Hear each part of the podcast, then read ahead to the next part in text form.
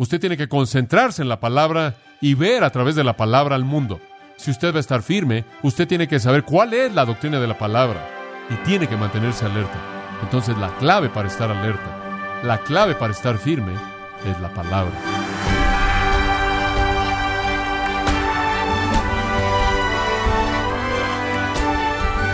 Gracias por acompañarnos en su programa Gracias a vosotros con el pastor John MacArthur. Les habla su anfitrión Miguel Contreras. Como un sargento del ejército entrenando a su tropa para la victoria, Pablo instruye a los creyentes con cinco principios poderosos. ¿Quiere usted aprender cinco principios para vivir poderosamente? Bueno, el día de hoy John MacArthur nos muestra dónde encontrarlos y cómo aplicarlos, parte de la serie La armadura del creyente, aquí en gracia a vosotros.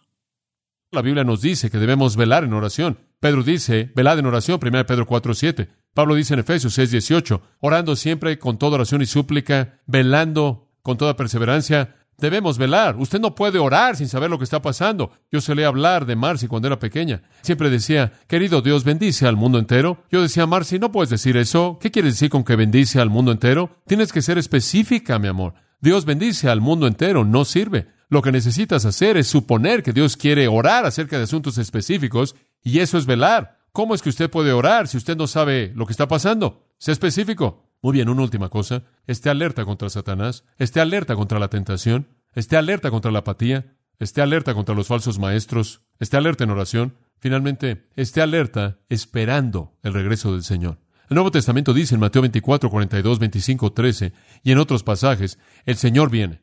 Velad, porque no sabéis el día ni la hora. Velad. ¿Qué quiere decir velad? ¿Acaso significa simplemente andar así todo el tiempo? Bueno, no lo veo hoy. No. No quiere decir, mira aquí porque está por venir. No allá. Observe su vida. Usted tiene una cantidad de tiempo limitado para hacer lo que Dios le ha dado que haga.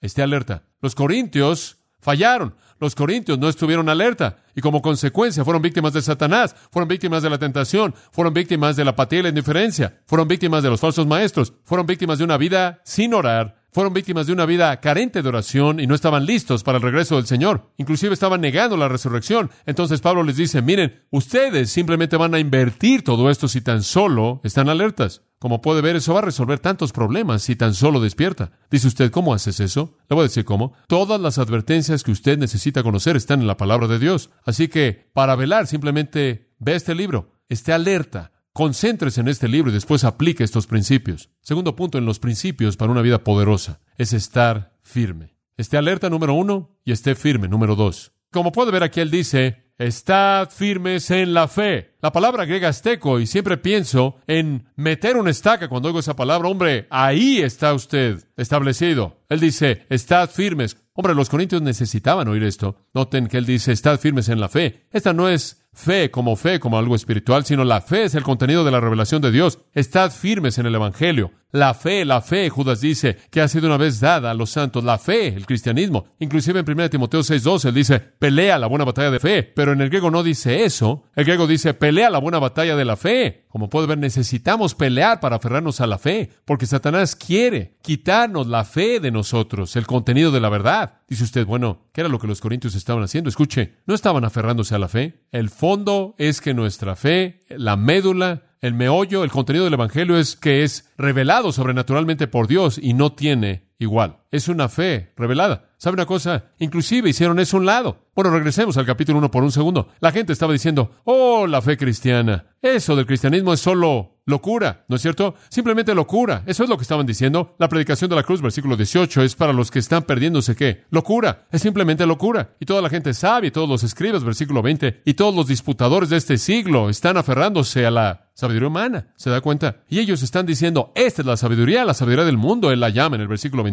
El Evangelio es una piedra de tropiezo y eso es locura. Ahora, lo que estoy diciendo es esto. Los corintios, de hecho, habían permitido que la sabiduría humana infestara a tal grado la iglesia que estaban aceptándola al mismo nivel de la revelación de Dios. En otras palabras, la revelación de Dios había perdido su naturaleza distintiva. Tenían todas estas filosofías humanas, recordará usted, que habían arrastrado a la asamblea corintia, de tal manera que estaban mezclando filosofía humana y la verdad de Dios, y usted no puede hacer eso, amigo mío. Esas son cosas totalmente diferentes. La revelación de Dios no puede estar al mismo nivel de la sabiduría humana. pero literalmente estaban quitando el corazón mismo del cristianismo al jugar con la idea de que la filosofía humana era compatible con la revelación de Dios. Después usted llega al capítulo 3, versículo 18, y él les tiene que decir, ninguno se engañe. Si alguno entre vosotros parece ser sabio en las cosas de este siglo, que se vuelva un necio para que él realmente sea sabio. En otras palabras, si creen que realmente son inteligentes, no entienden. Quiten su sabiduría humana y lo que queda es sabiduría verdadera. Eso es lo que le está diciendo. No se estén engañando a sí mismos, y así lo estaban haciendo. Se habían engañado a sí mismos al pensar que la sabiduría humana estaban al mismo nivel con la revelación de Dios y estaban quitándole el corazón mismo de la fe. Estaban quitándole el corazón al cristianismo. Muy bien, el segundo nivel, que yo diría después de que usted ha hablado del cristianismo al nivel de qué es la revelación de Dios. La segunda característica más importante del cristianismo es la persona de Cristo. Usted tiene que estar firme en quién es Él. Los corintios ni siquiera estaban haciendo eso. Observe el capítulo 12. Se habían entregado a sí mismos a una mezcla de paganismo y cristianismo. Habían arrastrado muchas de sus prácticas anteriores de sectas. Habían permitido que muchos de los éxtasis paganos y los trances y todas esas cosas absurdas que eran parte de su religión cultural entraran al cristianismo de tal manera que cuando se reunían, habían algunas personas que estaban ministrando verdaderamente en el Señor y en su espíritu, y habían otras personas que simplemente estaban fuera de control, ministrando supuestamente en algún tipo de éxtasis que realmente era paganismo puro, y lo que pasaba era realmente sorprendente. Versículo 12 del capítulo 12, saben que cuando eran gentiles o paganos, etne, eran arrastrados, eran llevados a estos ídolos mudos como eran guiados. Por cierto, la terminología ahí habla de ser arrastrado en un estado de éxtasis ser arrastrado como alguien que está en alguna especie de trance espiritual. Él dice, ustedes solían ser arrastrados y llevados a estos éxtasis cuando ustedes adoraban estos ídolos mudos, y ahora la esencia de lo que pasaba es que ustedes están dejando que suceda en la asamblea. Pero les digo en el versículo 3, ningún hombre que esté hablando por el Espíritu de Dios llama a Jesús anatema. ¿Saben lo que pasó en su asamblea? La gente literalmente estaba poniéndose de pie en medio de estos éxtasis, supuestamente bajo la inspiración del Espíritu Santo, y maldecía a Jesús. Estaban maldiciendo a Jesús. Ahora los corintios no estaban firmes en la fe cuando estaban atacando la autoridad de la palabra de Dios, la autoridad exclusiva de la palabra de Dios, y cuando literalmente estaban maldiciendo a Jesús. En tercer lugar, ve al capítulo 15. En el capítulo 15 les dice, versículo 2, escuche esto, si se predica que Cristo resucitó de los muertos, ¿cómo es que hay algunos entre vosotros que qué? ¿Que dicen que no hay resurrección de los muertos? ¿Cómo pueden creer esto? Uno, están atacando la autoridad de la palabra de Dios. Dos, están negando la realidad de Jesucristo. Tres, están diciendo que no hay qué? Resurrección. Simplemente quitan el corazón del Evangelio. No estaban estando firmes en la fe, estaban lejos de ello. Entonces, cuando Pablo dice, estad firmes en la fe, él dice, regresen a la autoridad de la palabra de Dios, regresen a la persona de Cristo y regresen a la resurrección, la cual es la piedra angular más importante del cristianismo. Como puede ver, eso es realmente lo que él está diciendo cuando él está diciendo esa pequeña frase, estad firmes en la fe. Él está invirtiendo todos esos negativos que acabo de compartir con usted. Como puede ver, Primera Corintios podría haber sido escrito en estos dos versículos si todas estas cosas no eran una realidad en ellos. Él simplemente habría tenido que reenfatizar, sigan velando, sigan manteniéndose firmes en la fe, sigan haciendo lo que están haciendo conforme estos cinco principios invierten la situación problemática entera en Corinto. Entonces él dice, velad y estad firmes. Ahora la Biblia nos dice que estemos firmes. Hombre, realmente lo hace. Tenemos que ser fieles a la fe. Segunda de Tesalonicenses 2.14 dice, el Evangelio es aquello mediante lo cual hemos sido llamados para alcanzar la gloria de nuestro Señor Jesucristo. Por tanto, hermanos, estad firmes. Ahora escuche, y aférrense a las tradiciones que se les han enseñado sean por palabra o por nuestra epístola. Ustedes se aferran a estas cosas que se les han enseñado por palabra, por la epístola. De nuevo lo digo, ¿cuál es la clave entonces, amados? ¿Cuál es la clave para estar firmes? Es la palabra, ¿no es cierto? Es la doctrina apostólica, son las epístolas. Si usted va a estar alerta, usted tiene que concentrarse en la palabra y ver a través de la palabra al mundo. Si usted va a estar firme, usted tiene que saber cuál es la doctrina de la palabra y tiene que mantenerse alerta. Entonces la clave para estar alerta, la clave para estar firme es la palabra. En tercer lugar, otro mandato militar disparado por Pablo es este. Velad, estad firmes en la fe, me encanta este. Portaos, ¿qué? Varonilmente. Portaos varonilmente. A esto lo llamo sea maduro, sea maduro. Actúen como hombres. Eso simplemente significa actúe como hombre. Es una palabra interesante que aparece, creo, si me acuerdo correctamente, solo aquí en el Nuevo Testamento, sí. Es la única vez que jamás es usada, pero es usada en la Septuaginta y traducida con frecuencia, sed valientes. Entonces tiene la idea de valentía, pero también es usada en referencia a madurez. Ambas se encuentran aquí. La idea de valentía y madurez, pero de nuevo, ¿acaso estas no son casi iguales? Un niño alguien inmaduro tiende a no ser valiente. Una persona madura tiende a ser valiente. Un niño tiende a ser más bien temeroso. Una persona madura tiende a tener un sentido de control, de confianza. Eso es esencialmente lo que él está diciendo. Deben ser hombres valientes, maduros. Condúzcanse de una manera varonil. Podría ser una manera de traducir andrizo. Permítame tan solo enfatizar el elemento de madurez aquí, porque la parte de valentía también tiene que venir detrás de la madurez. En el capítulo 14, versículo 20, Pablo había enfrentado tantas veces a los corintios acerca de esto, pero observe lo que dice en el 14:20, hermanos, él dice, no seáis niños en entendimiento, no seáis niños en el entendimiento. En la maldad sean niños, pero en el entendimiento sean que hombres crezcan. Él les ha dicho esto a ellos en tantos términos una y otra y otra y otra vez. En el capítulo 4 él dijo, tengo que hablarles como hijos y él dice, tengo que tratarlos como niños pequeños y si no se corrigen, voy a venir y si yo vengo, voy a tener que disciplinarlos y tengo que hacerlo. Él realmente dice eso, él dice, ¿quieren que venga como una vara? Y darles y darles y darles, ¿se dan cuenta si no se corrigen? Eran un grupo de bebés. No eran hombres en el entendimiento. No eran hombres en valentía y no eran hombres en madurez. Eran bebés que estaban peleando, inmaduros, estaban flotando de doctrina en doctrina falsa, como en Efesios 4:14 dice. Simplemente eran infantiles y como consecuencia no podían defenderse a sí mismos de los ataques de Satanás. Regresa al tercer capítulo, el texto más conocido acerca de este tema. Y yo, hermanos, dice él, no puedo hablaros a vosotros como espirituales, sino como a carnales, como a bebés en Cristo. Os he dado leche y no vianda, no alimento sólido, porque hasta este entonces no lo pueden soportar, ni son capaces ahora. Son como un grupo de bebés, ni siquiera les puedo dar buena comida sólida. Tengo que seguirles dando esta leche, eran infantiles, no habían crecido, tenían que ser tratados como niños, tenían que ser disciplinados. Tenían inclusive rivalidades de hermanos. Estaban llevando a los hermanos a la corte, peleando, y Pablo inclusive les dice en el capítulo 13, cuando era niño, Hablaba como niño, pero cuando me volví hombre, ¿qué? Me quité lo infantil. Inclusive su adoración religiosa era infantil. Todo estaba basado en sentimientos y emociones, en lugar de estar basado en la verdad y la doctrina. Entonces Pablo les dice, crezcan. Y sabe una cosa, si ellos tan solo hubieran crecido, hubieran eliminado muchos problemas, muchos. Carnalidad, peleas, berrinches, un tipo de religión infantil, algo emocional habría sido reemplazado si ellos hubieran contemplado la verdad, si hubieran sido hombres en su entendimiento. Esa es la razón por la que creo que la enseñanza de la palabra de Dios, la música que la iglesia presenta, la estructura de la iglesia siempre debe apelar al nivel más elevado para llevar a la gente a ese lugar de madurez y no siempre tan solo a los sentimientos y las emociones, los cuales son básicamente el nivel de la niñez. Entonces Él les dice, crezcan, y si ellos hubieran crecido, habrían cambiado muchas cosas. Entonces Él les dice, estén alertas. Y si hubieran estado alertas, no se habrán metido en este desastre. Estén firmes. Y si hubieran estado firmes, no habrán hecho un lado su teología. Sean maduros. Y si hubieran sido maduros, habrán eliminado todos los problemas y peleas e ineptitudes de inmadurez. Por cierto, toda persona debe ser madura, ¿no es cierto?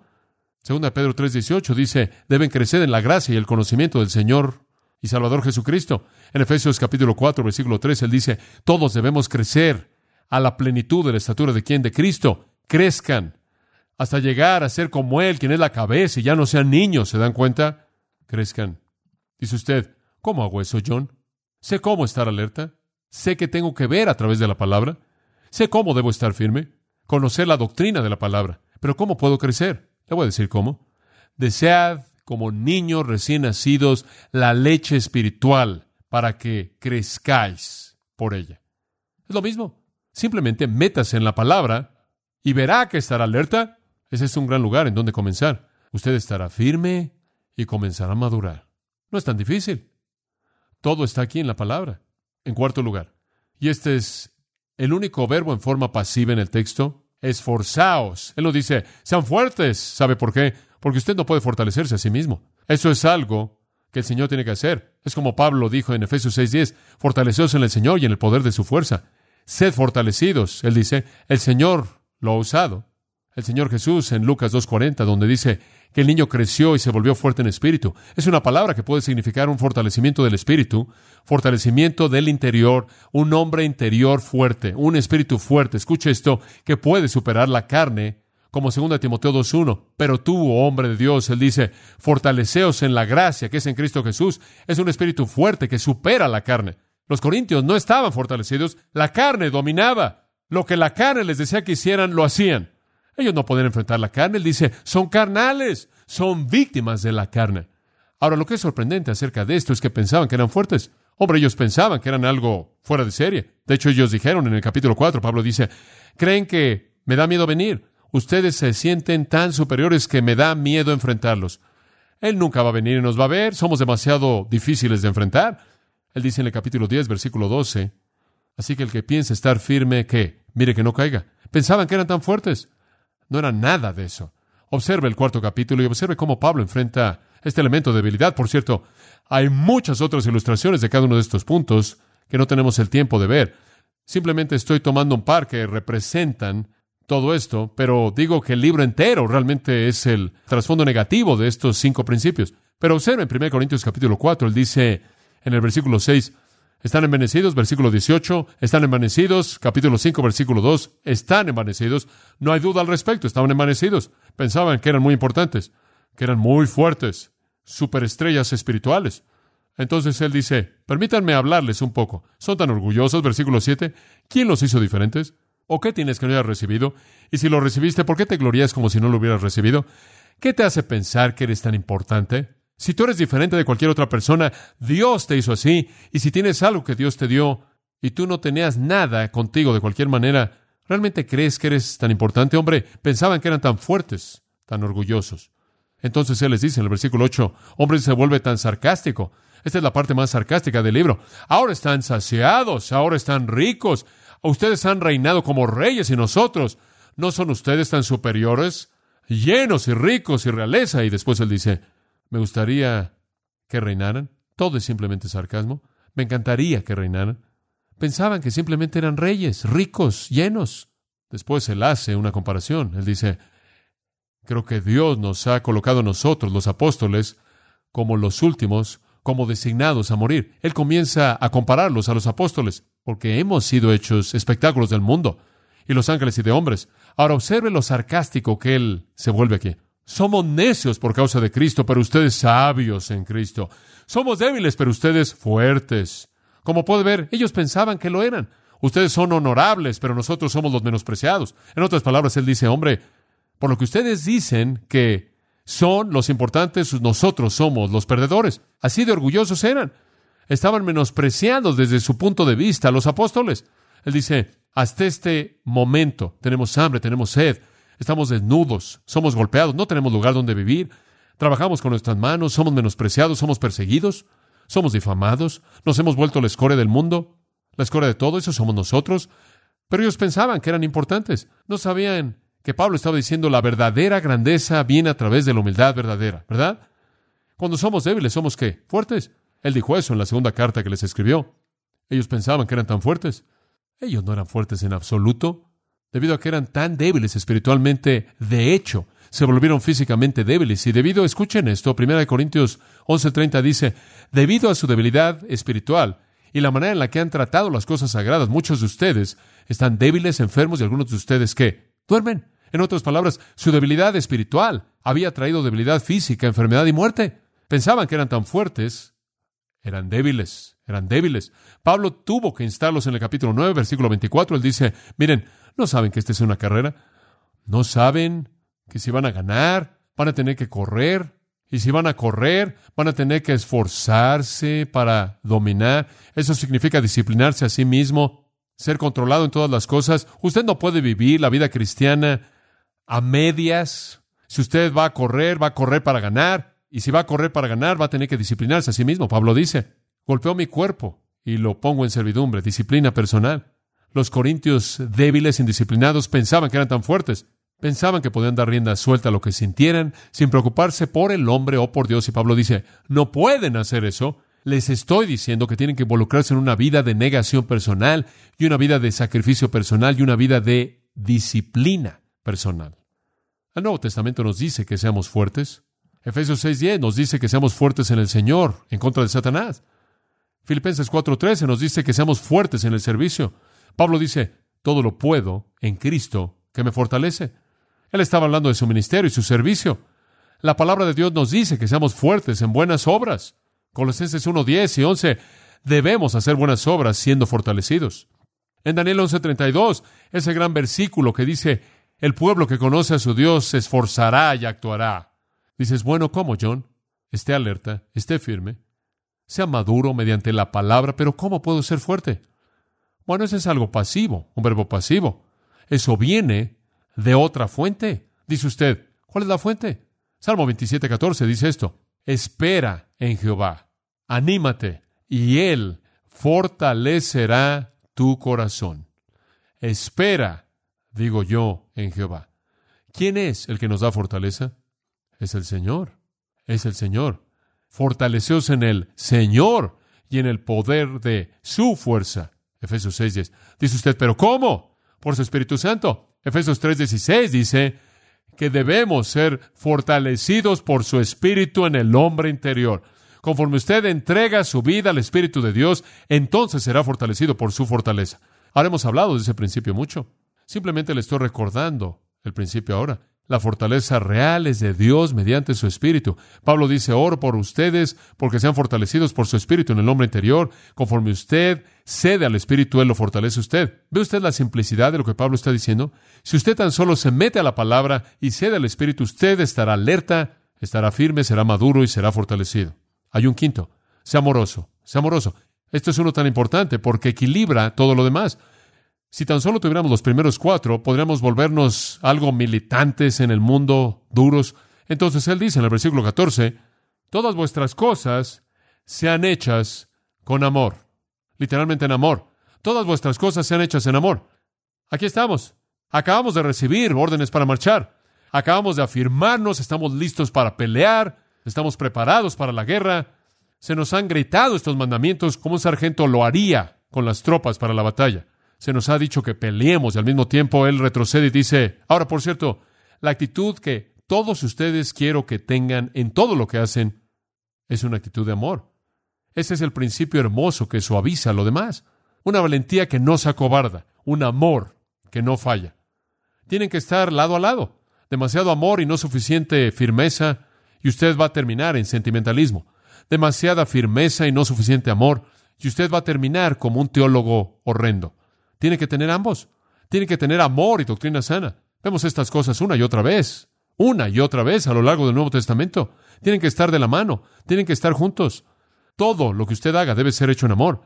Por amor simplemente queremos decir un servicio abnegado, de autosacrificio al que esté en necesidad. Eso es todo.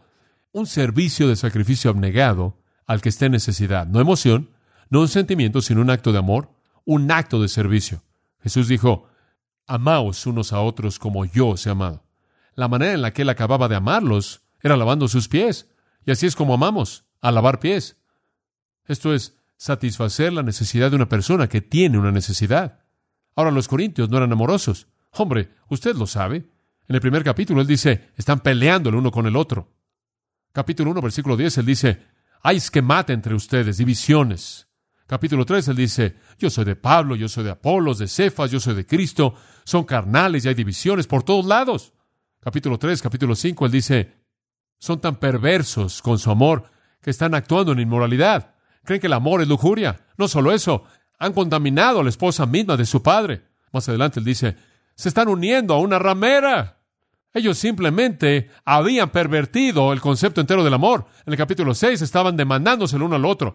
En el capítulo 7 los cónyuges estaban privándose el uno al otro. En el capítulo 8 los hermanos más fuertes estaban pisando a los hermanos más débiles. En el capítulo 11 estaban atragantándose de la comida de la cena del Señor. Y los pobres que llegaban tarde no tenían nada que comer. No había amor ahí. no eran amorosos, ejercían de manera no amorosa los dones espirituales, no eran amorosos en nada. Él invierte realmente el estilo de vida entero en esa sola afirmación. Todas vuestras cosas sean hechas en amor. Tenemos dos cosas, dice él. ¿Quiere corregir su iglesia? Doctrina sana y amor. Usted une esas dos cosas y usted va a invertir todo. Dice usted, ¿de dónde sacas el amor? ¿Cómo obtienes eso? Bueno, las primeras tres vinieron a través de la palabra. La cuarta, le dije, vino a través del Espíritu. Escuche esto. Pablo dice, oro por ustedes, Efesios 3:16, que seáis fortalecidos por su Espíritu en el hombre interior. El siguiente versículo dice, para que conozcáis el amor de Cristo que sobrepasa todo conocimiento. El amor es del Espíritu. Entonces tiene el Espíritu y la palabra operando juntos para proveer doctrina sana y amor, para hacer que el creyente individual sea lo que Dios quiere que sea. Ahora escuche, escuche. Esté alerta, esté firme, sea maduro, sea fortalecido, sea amoroso, son los principios de una vida poderosa. Son generados por la palabra y por el Espíritu Santo. Se unen para producir doctrina sana y amor, los cuales son los dos pilares que sostienen a la iglesia.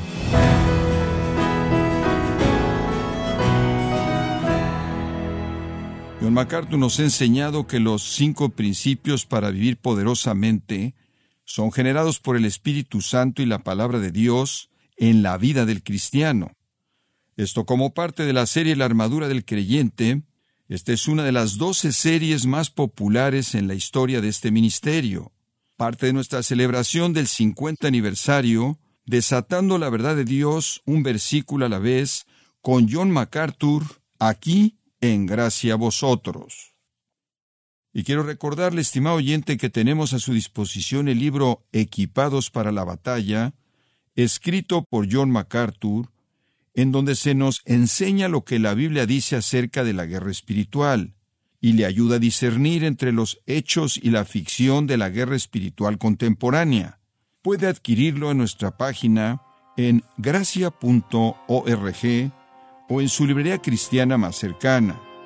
Si tiene alguna pregunta o desea conocer más de nuestro ministerio, como son todos los libros del pastor John MacArthur en español o los sermones en CD, que también usted puede adquirir, escríbanos y por favor mencione la estación de radio por medio de la cual usted nos escucha en gracia a vosotros. Es importante conocer no solo el país y ciudad de donde usted nos escucha, sino también la radio. Para quienes contactan nuestro ministerio por primera vez, pueden solicitar una copia del mensaje de promoción sin costo alguno, un mensaje por oyente únicamente. Si usted vive en los Estados Unidos o Puerto Rico, escríbanos a Gracia Vosotros, P.O. Box 4000, Panorama City, California 91412. O puede escribirnos a través del siguiente correo electrónico radio arroba bueno, en nombre del pastor John MacArthur, de nuestro redactor Rubén Rocha y del personal de este organismo, le damos las gracias por su tiempo y sintonía, invitándole a que nos acompañe en la próxima edición y juntos continuar desatando la verdad de Dios un versículo a la vez, aquí en Gracia a Vosotros.